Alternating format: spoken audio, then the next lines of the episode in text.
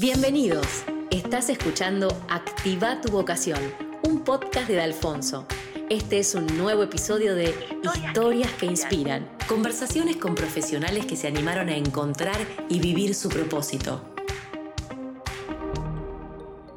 Bueno, primero que nada, gracias por venir, Magdalena, ¿cómo estás?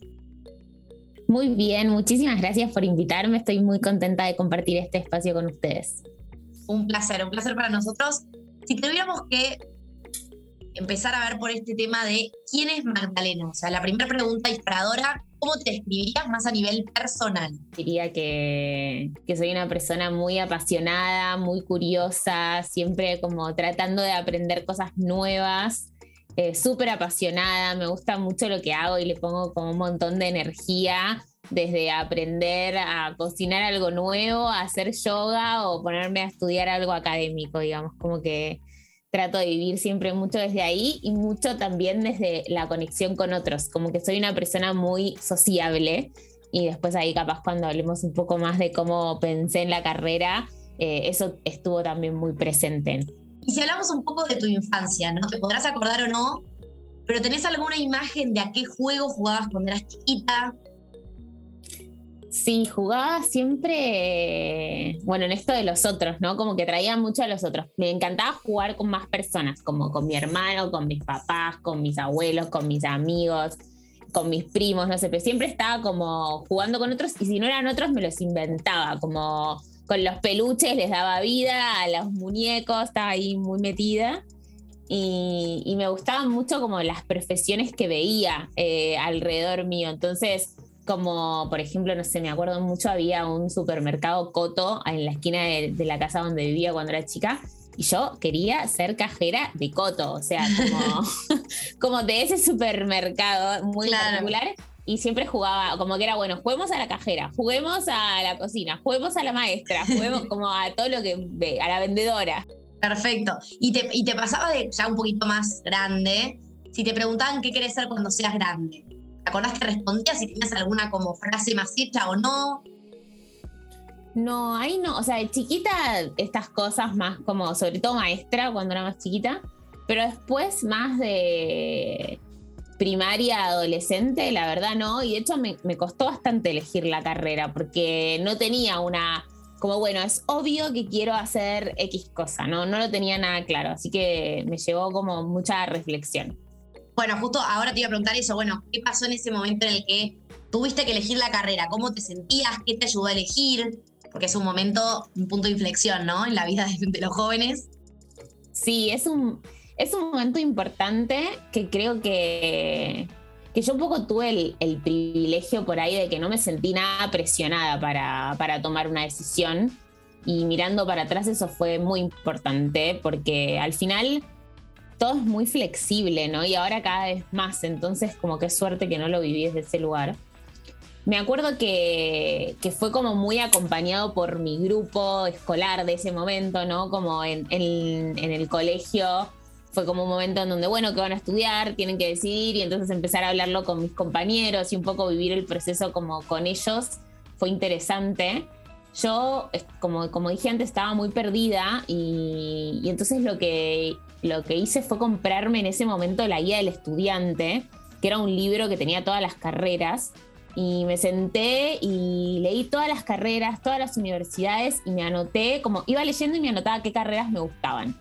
Y entonces hice una lista, claro, como que al principio era una lista de 50, después una lista de 20, terminé una lista de 5, que no tenían nada que ver, o sea, bueno, algunas sí, otras no, como estaba ciencia política, que es lo que estudié, pero también estaba psicología, sociología, letras, medicina, que ahí ya nada que ver, e ingeniería. Como que las últimas dos ahí, bueno, ni idea, las, por algunos motivos en ese momento me resonaban. Eh, y ahí me acuerdo que, que en mi colegio había una psicopedagoga que te ayudaba como a tener algunas conversaciones, a hacerte algunos tests. Y ahí terminé más como haciendo el, chiquito en, política, sociología y psicología. Y, mm, y, me acuerdo que lo que me sirvió mucho para terminar de decidir ahí fue, fueron dos cosas, como la primera, hablar con gente que había estudiado esas carreras eh, para entender qué hacían, qué les había gustado, qué no, etcétera, e ir a algunas charlas de universidades. y mirar mucho los planes de estudios de las universidades, ¿no? Como concentrarme en, lo que va a pasar durante y lo que va a pasar después. Como mm. que ese, ese juego fue re importante. Y por ejemplo, ¿qué fue lo que a vos más, por qué te veías visualizada en ciencias políticas? ¿Qué tenía tu personalidad que podía ir con esa carrera, por ejemplo? Había algo, bueno, a mí como que me gustaban mucho las ciencias sociales en general, me gustaba mucho, me gusta mucho leer y, como escribir, hablar, entonces había mucho de eso presente. Después como que siempre me interesó mucho la parte de, de la ciudadanía activa, digamos, como no solo de cómo se organizaba un Estado, sino como del rol de los ciudadanos en eso y desde ahí como el marco de la ciencia política me hacía mucho sentido. Eh, así que eso fueron como, como cosas que tuve en cuenta. Me, desde muy chica igual me interesaba mucho la política también, ¿no? Como la política partidaria, leía como desde, me acuerdo de chica como, como en esto de leer mucho, yo estaba como compraba mucho la revista que se llamaba La Mano en ese momento, que era una revista tipo la Rolling Stone, pero pero alternativa, y Le Monde Diplomatique, como que leía sobre política en, una esfera muy teórica, digamos. Claro. Eh, entonces, bueno, como todo eso jugó ahí bastante a favor.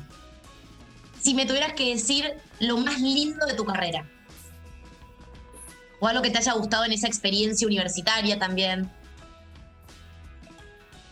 A mí lo que más me gustó de mi carrera fue como el proceso de aprendizaje, ¿no? Como de, pasar como en, rasgos muy generales, como en pasar de una escolaridad como bastante más pautada y de menos autonomía de mi aprendizaje a, poder ir eligiendo, bueno, qué quiero ir estudiando, como que en un momento la, la carrera empezás a tener materias optativas, entonces ir eligiendo cómo vas construyendo tu recorrido, decidir como dónde querés ponerle el foco. Mi, carrera también tenía una tesis, entonces como elegir de qué tema quiero investigar, como todo ese, ese proceso de ir decidiendo en qué tengo ganas de aprender, para mí fue una de las cosas más lindas. Y después como empezar a conversar lo que veía con la realidad, ¿no? Como que yo soy una persona muy práctica, si bien me encanta estudiar, me encanta leer, etcétera, como siempre hago y desde muy chica siempre estoy haciendo. Y, entonces yo mientras estudiaba, como trabajé, y en, algunos de mis trabajos no tenía nada que ver con lo que estudiaba, digamos, pero otros como espacios más de voluntariado sí tenían más que ver en términos de esto, de, lo que decía antes por ahí de, de la ciudadanía activa y entonces como poder relacionar mucho más eso, ¿no? Como los movimientos sociales, el, rol que tiene la, la, sociedad civil, digamos, y poder vivirlo desde adentro fue como un juego muy interesante para mí de mientras estudiaba cómo poder hacerlo. Si tuvieras que decirme un paneo así muy genérico y muy cortito de la salida laboral de un politólogo, esto que decías, ah, listo, sos presidente. No, o sea, ¿en qué ámbito puedo estar, no? Sí, está bueno. Como depende mucho el enfoque de las universidades también en Argentina. Eso como que hay algunas universidades que te preparan más para unas cosas que para otras, pero yo diría que hay un camino muy académico que a algunas personas les gusta, de seguir estudiando, dedicarse a la docencia más universitaria y a la investigación. Eh, y también eso sucede dentro de algunas organizaciones de la sociedad civil, digamos que hay una puerta, no necesariamente dentro de la universidad, pero sí como el mundo más de investigación y docencia. Después eh, hay una pata como más del mundo del tercer sector o de, la, de las ONGs, digamos que quizás es la que yo más me metí, después como especializándome en educación, pero, pero ahí también hay como mucho para, para tejer en relación a la política. Eh, y después como justamente los otros dos caminos más obvios, si querés, ¿no? Como la empresa y eh, el, el Estado. Eh, y ahí el Estado como entendido como funcionarios de, un gobierno, digamos, de turno, o más como militantes de un partido político, en donde estás más en la comunicación, en la estrategia, y ahí como compañeros que estuvieron conmigo, como te, me imagino, los tengo en todo este, este abanico de opciones eh, trabajando. Y por ejemplo, si tienes alguno en, en, una organización privada, en una empresa, ¿qué hace ahí un politólogo? Esa parte capaz yo tampoco la tengo muy No, está bueno, como que política eh, está como muy hermanada eh, con el mundo de las relaciones internacionales. Entonces ahí también hay, hay mucho de más del, mundo exterior, digamos, que, que, ahí en las empresas hay lugar para los politólogos, eh, más de comercio exterior. De hecho, como uno de mis primeros trabajos relacionados a lo que yo había estudiado fue trabajar en la Cámara de Comercio Argentina-Sudafricana, que tenía como esta parte más de comercio, pero sí mucho más de, de las relaciones internacionales. Eso existe, digamos, pero después también es como, como que es una carrera tan flexible que depende un poco de en, dónde te vayas metiendo desde el principio. Como yo tengo amigos que hoy están en empresas eh, privadas que hacen, tienen puestos más gerenciales, otros que se enfocaron más en el mundo de la comunicación y el marketing, otros que se enfocaron más en el mundo de recursos humanos, eh, otros que se enfocaron más en el mundo de ventas, digamos, como que ahí depende un poco cómo vas eh, construyendo sobre la base que tenés, ¿no? Y lo que te iba a preguntar, después viste la típica pregunta, bueno, ¿y ahora qué? Termino la carrera, ¿qué hago? Esa medio crisis que te agarra en el último año. ¿A dónde disparaste? ¿Cómo fue tu caminito en ese sentido, esos hitos o highlights de tu trayecto profesional? O sea, ¿en qué trabajos estuviste? ¿Qué aprendiste? Hasta llegar a donde estás hoy. Eh, como en el último año de la carrera, yo en esto de ser tan de hacer, digamos, yo estaba súper ansiosa por trabajar de algo que, de lo que estaba estudiando, digamos, ¿no? Como yo trabajaba, había trabajado en como de, camarera en restaurantes o bares o de, vendedora de ropa, pero yo no, no era como lo que había estudiado, entonces estaba como muy ansiosa en, trabajar de eso. Y mi tesis me gustaba mucho, entonces como tuve ahí una mini experiencia trabajando más en el mundo de la investigación, y no, me gustaba mucho, como que no me terminaba de cerrar, como que me sentía medio lejos de la realidad. Y, y yo en paralelo a eso, como de manera voluntaria, iba a una ONG en la que ahora sigo y, recomiendo que sigan de paso, que se llama Mujeres 2000. Eh, iba todos los sábados ahí y, y, yo me daba cuenta que lo que me encantaba era ir los sábados al barrio. Y entonces como estaba muy metida en ese mundo de, de transformar la sociedad desde la sociedad misma, digamos, desde el tercer sector. Y ahí empecé a trabajar en una fundación que se llama Fundación Plus, que trabaja con temas más alimentarios y de ciudadanía de, jóvenes activando un poco más en el campo de la política. Eh, trabajé un poco ahí, me gustaba, pero también me, como que no me terminaban de cerrar las temáticas en sí, digamos, como eh, no, me terminaban de convocar tanto y ahí conocí Enseñar por Argentina, que fue la organización un poco que hizo de, bisagra en mi carrera profesional porque ahí me metí mucho en el mundo de la educación. Y bueno, después en Enseñar hice una trayectoria muy larga como fui profe, después tutora, después coordinadora, después directora nacional y después terminé siendo la directora ejecutiva. Eh, y ahora hace poquito me cambié a otra ONG que se llama Generation, que, trabaja con educación y el mundo del trabajo. Entonces, como quizás ahora estoy en, ahí eh, entre dos, dos, mundos, ¿no? Como relacionando más la educación para el trabajo que la educación en, como un fin en sí mismo, que quizás era lo que hacía más en Enseña. ¿Y qué, qué, rol tenías que me interesa también, ¿no? ¿Qué rol tenías ahí en Mujeres 2000? ¿Qué es lo que haces ahí cuando vas? Que seguís yendo, me parece.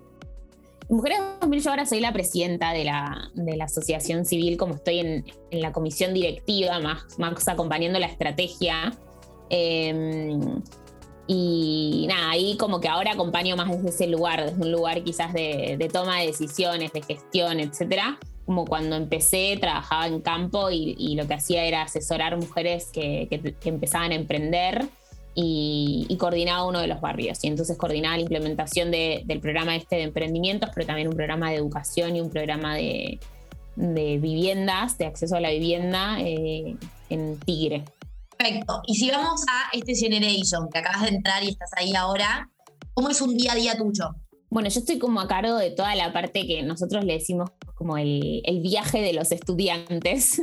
Entonces me encargo de convocar a los estudiantes, de de buscar a esos candidatos que pueden hacer nuestros programas, de todos los programas de formación y después de como de su inserción al, mundo del trabajo, porque es como la idea es la educación para la empleabilidad. Entonces como, como que miro todo ese viaje hasta que efectivamente se emplean. ¿Y buscan un perfil particular de jóvenes o no?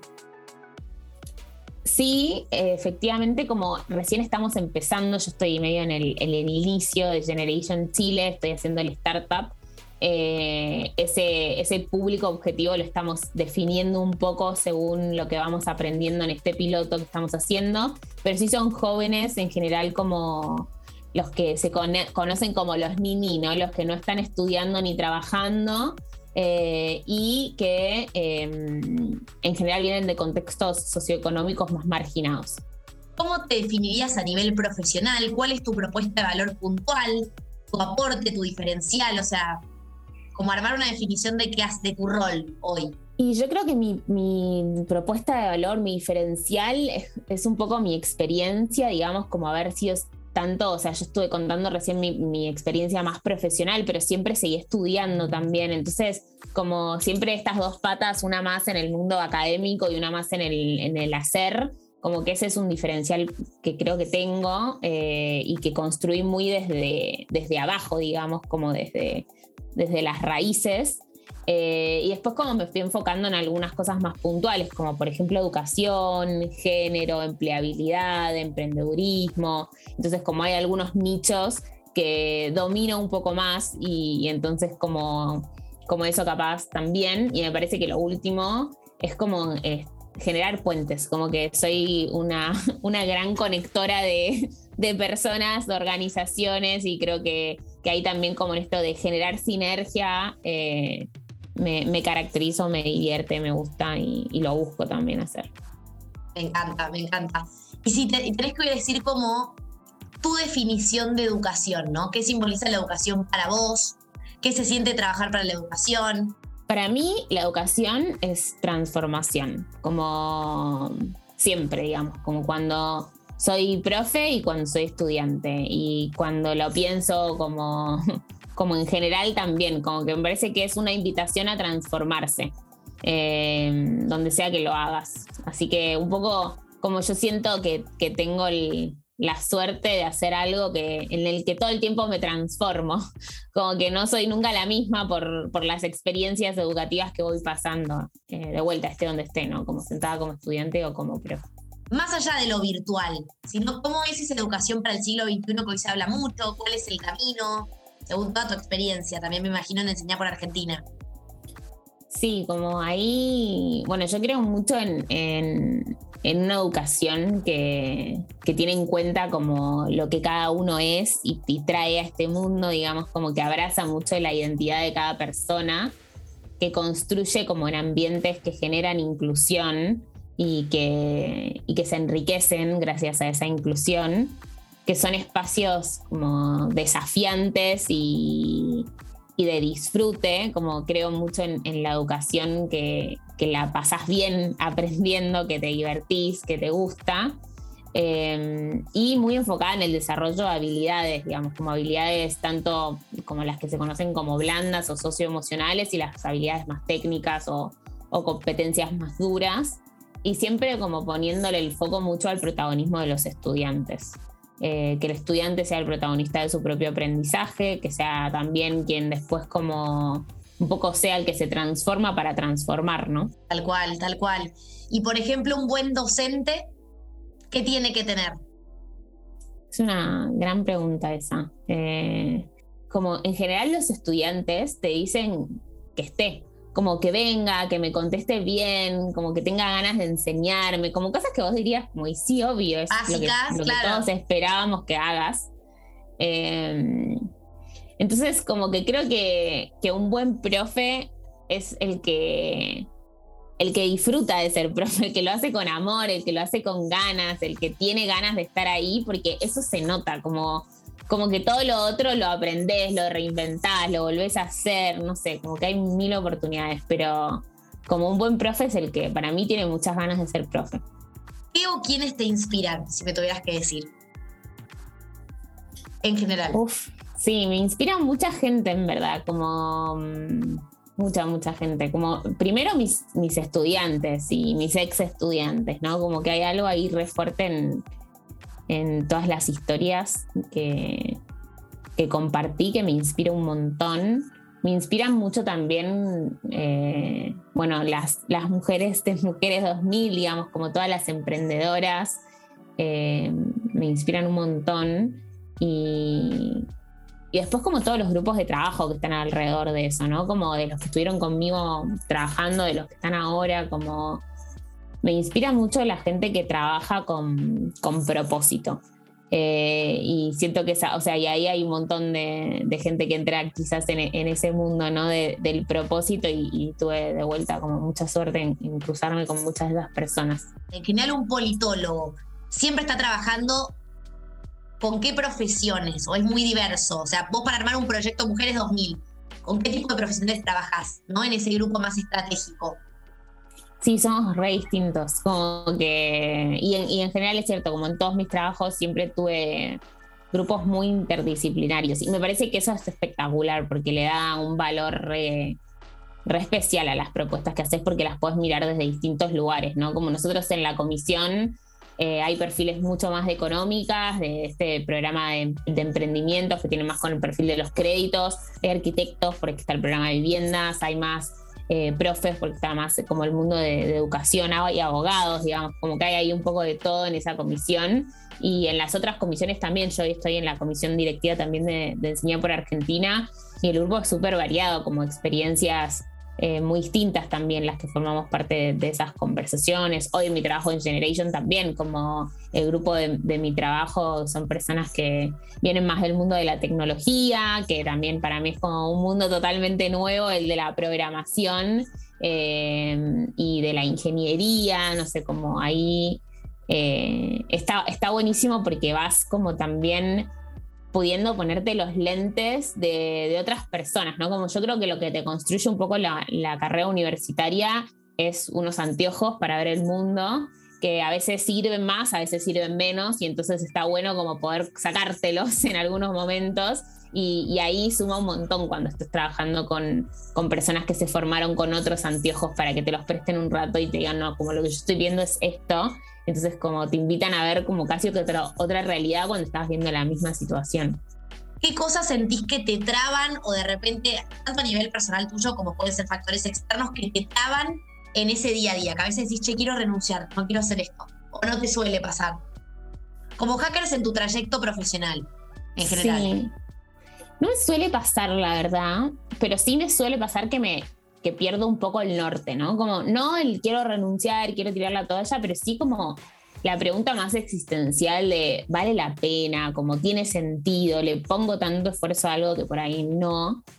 Em, y a mí ahí como, bueno, obviamente me sirve mucho frenar un poco porque claramente cuando me surgen esas preguntas sé que estoy muy quemada, eh, estoy muy cansada en general, como físicamente cansada, me sirve descansar pero también como conectarme más en, esto del, por qué hago lo que hago, que, tiene que ver con esta idea de, quizás de vocación o de propósito, de, norte, no sé, como lo que sea que lo querramos llamar, pero con, encontrar de vuelta tu brújula interna, porque al final como cuando tenés claro eso, como que todo lo otro vale la pena o al menos a, mí lo que me ayudó mucho es pensar que la vocación no necesariamente es para siempre, ¿no? Ni una, como la misma todo el tiempo, como, como que siento que es de alguna manera encontrar el, ese match entre lo que te gusta, lo que disfrutás, lo que te moviliza con lo que sos bueno haciendo y lo que también el mundo necesita en ese momento que hagas, ¿no? Tal cual. Porque aparte, esto es lo que decimos siempre, ¿no? También hay como asocia mucho vocación con carrera profesional. Y en realidad puede ser algo mucho más amplio, que después vemos en qué carrera hace match, ¿no? O en qué trabajo. Pero como que es algo más genérico para nosotros también la vocación. Re, y que es de vuelta, y que esas cosas pueden ir cambiando, como que no es que las tenés que decidir de una vez y para siempre, como y entonces eso está buenísimo porque primero te saca mucha presión cuando lo estás decidiendo. Y después como es de vuelta otra invitación súper linda para ir repensándote, como generar espacios para conectarte con vos, para escucharte, para conocer otras cosas. Tal cual, tal cual. Por ejemplo, si tuvieras que darle un consejo así más como puntual a una persona que está por elegir su carrera, ¿o qué te hubiera gustado que te digan a vos? Dos cosas o una cosa que te salga. O sea, para mí lo primero es que lo que sea que elijas va a estar bien, digamos, como que no importa lo que elijas, va a estar bien, como que siento que ese sería un consejo que a mí me hubiese gustado mucho que me dijeran, que, que nada es para siempre, que todo te suma, que, que por más que estudies algo y te arrepientas a los tres meses, va a estar buenísimo también, entonces como que, que cualquier decisión que hagas va a estar perfecto, eso primero y después como que preguntes todo lo que, como todo lo que puedas, que conozcas a todas las personas que puedas conocer, que leas todo lo que puedas leer, como que te saques todas las dudas de qué existe, em, porque hay, como que siento que hay muchas más capas de las que conocemos y, y que quizás es más fácil como decir, ah, bueno, esto era así, ya está, y no, como hay más opciones, como asegúrate de que estás como escuchando y preguntando todo lo que puedas. Si tuvieras que decirme un aporte de los jóvenes de hoy, ya que me imagino que has tenido mucho contacto con jóvenes a lo largo de tu trayectoria también, ¿qué sentís que aportan esta generación Z famosa? Yo creo que la juventud siempre aporta mucho, ¿no? Como cualquiera de las generaciones jóvenes. Y, creo que, que lo que aportan es por distintos motivos, digamos. Como primero por estar viviendo lo que viven, digamos. Como quién mejor que los que lo están viviendo para decir lo que están viviendo. Como que a veces en el adulto, como en el, mundo adulto, pecamos mucho. Bueno, yo ya lo viví, entonces te cuento cómo es. Y la verdad es que lo que yo viví, lo viví yo y ya está, y ya pasó ese momento. Entonces, como que importante para mí dar lugar para que puedan contar qué es lo que están viviendo ellos y que nosotros como adultos podamos acompañar esos procesos.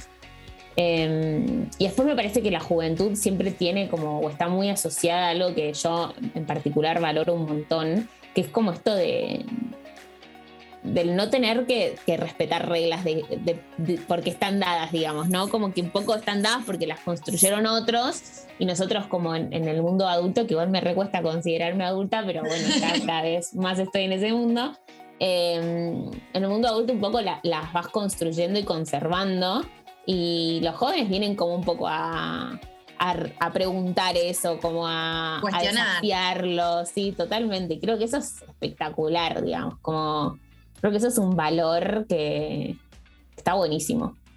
¿Cómo ves hoy la educación? O sea, ¿hacia dónde está yendo? ¿Se hicieron en los últimos años, ves que se hizo mucho avance del lado más de transformación o no? Em, como básicamente uno divide la, educación en, la primera infancia, en el jardín, digamos, como siguiendo el, esquema argentino, como hasta los cinco años, la primaria, la secundaria, la educación superior. La primaria es la educación que como más fuerte, ¿no? Como con la que nacen todos los estados, eh, sobre todo latinoamericanos, cuando la escuela se funda, se funda una escuela pensando en la escuela primaria, ¿no? Como muy enfocada en eso. Entonces es una escuela que está bastante resuelta, más, menos, mejor, peor, como tiene mucho acceso, bastante permanencia, aprendizajes mejores, peores, pero digamos como es una escuela que funciona. Y ahí como ya empiezan los problemas, si querés, más grandes o los desafíos más fuertes eh, alrededor de la escuela primaria, como en el, en el jardín, que eso tiene más que ver con con tratar de, bueno, ahí habla más como de, qué tipo de economías sociales y, se generan alrededor de eso y del cuidado de los niños, etcétera, y qué se está proponiendo o no. Como hoy un desafío muy grande en Argentina puntualmente es el acceso, digamos, faltan jardines, faltan maestras, faltan como, falta estructura física para, para darle peso a eso. Y eso es algo que claramente se tiene que resolver como en la inmediatez. Y después la educación secundaria, que nació como una educación no para todos, digamos, nació para una elite. Y entonces después como que tuvo el problema de, generarse, o sea, de sostenerse dentro de la misma propuesta, pero ampliar eh, la invitación. Y entonces de repente era una escuela pensada para un público al que accedían todos. Y entonces, como es una escuela que termina siendo todavía en Argentina muy excluyente, nosotros tenemos más de la mitad de los chicos que no terminan en tiempo y forma la, la secundaria, es un montón, es un montón. Y eso habla de la secundaria, no habla de los chicos ni de las chicas, habla del, sistema. Y ahí hay muchísimo para cambiar, definitivamente, pero también es muy difícil cambiarlo, porque no es como, bueno, cambio cómo enseño matemática, no, tenés que cambiar casi como, cambiar mucho el, concepto de cómo está pensado. Y el chip de los docentes también. O sea, más allá. Sí, todo. O sea, digamos, como hay una fragmentación curricular, un diseño curricular, la formación docente. Ahí hay que pensar como un montón de cosas para pensar de vuelta. Y para mí la escuela secundaria es como una, una de las cosas principales a reimaginar justamente. Y después, bueno, hoy la, educación superior en Argentina sigue siendo como muy excluyente, ¿no? Como por más que tengamos eh, universidades públicas, por ejemplo, que está buenísimo que existan, digamos, que sean públicas gratuitas, también la realidad es que, que, no terminan accediendo todos, digamos, como no alcanza con que sea pública para que el acceso sea para todos. Entonces, como ahí también hay que trabajar mucho en, pensar cómo, cómo fortalecer eh, las trayectorias educativas de las personas que están en contextos socioeconómicos más vulnerados, porque si no es totalmente injusto. Y entonces como eso es lo que, lo que más hay que cambiarse. Y hay un montón de iniciativas súper buenas, ¿eh? no quiero ser como trágica con esto, porque es verdad que hay universidades como con propuestas que son mucho más inclusivas. Por ejemplo, la Universidad de San Martín en la provincia de Buenos Aires es, muy buena, pero igual aún así como que no alcanza, no alcanza con que haya una buena o un par de buenas universidades. Tiene que cambiar como una lógica sistémica para que las cosas cambien. ¿Qué ves que hoy buscan las empresas desde ese lugar también en cuanto a los jóvenes? No importa qué situación económica, qué situación particular, sino en qué se fijan más allá de los conocimientos técnicos que te da una carrera. Está buenísima la pregunta, sí, y que de hecho es cada vez más eso, ¿no? Como que, como que cada vez más está eh, la mentalidad en las empresas de que vos aprender, podés aprender todo mientras quieras aprenderlo, ¿no? Como que tengas la predisposición. Y de hecho, ahora que estoy como más metida en el mundo de la tecnología, es re interesante porque vos sabes que estás enseñando a programar con cosas que dentro de cinco meses ya van a cambiar. Entonces, la gracia no es ser el mejor programador de algo que va a cambiar, sino es en tener esas habilidades que te van a permitir todo el tiempo ir cambiando. Entonces hay algo de flexibilidad como súper valorado, de trabajo en equipo también, porque nunca estás solo trabajando. Y eso como muy relacionado a la comunicación, digamos, como a la posibilidad de expresarte bien, de entender lo que está diciendo el otro, etc. Eh, hay mucho de responsabilidad personal, digamos, de poder como dar cuenta de de tu autonomía, porque cada vez hay más autonomía en los trabajos, como ya saliste del modelo más de fábrica en donde fichás, entraste y saliste, como acá hay mucho, bueno, podés gestionar vos tus horarios, pero vos tenés que poder eh, gestionártelos al final del día, porque no tenés a alguien que te va a estar supervisando todo el tiempo a ver qué estás haciendo o no estás haciendo. Y, la última que sale mucho en el mundo empresarial y es interesante para mí es, es la mentalidad como de crecimiento, como esto de todo el tiempo querer seguir aprendiendo, de seguir buscando, de seguir como... Y en esto que puede ser como aprendizaje formal o muy autodidactamente, ¿no? Como veo videos de YouTube, no importa, pero como en esto de, la curiosidad y el hambre por aprender, como que ahí también hay mucha valoración. Recontra, hoy se habla mucho de la curiosidad y es ese modo explorador que es clave, clave en todos los ámbitos, me parece. Gracias por tu tiempo por todo esto que nos contaste, este paneo que quedó súper claro de la educación, de la política, que están súper relacionadas. Eh, sí, total. Así que gracias de verdad, te agradezco por este tiempo. No, muchas gracias a vos, súper amable, qué lindo conversar, me encanta. Y para lo que necesiten, lo que sea, como mi contacto está ahí para quien quiera, así que por favor, como para ustedes o quien esté escuchando después, como feliz de, de seguir tejiendo redes. Esto fue Activa tu vocación si te gustó este episodio, suscríbete al podcast para recibir notificaciones cada vez que subamos otros. También podés encontrarnos en Instagram y LinkedIn como arroba centro de Alfonso. Todos tenemos una vocación por descubrir. Animate a vivir una vida con sentido. Te esperamos en el próximo episodio.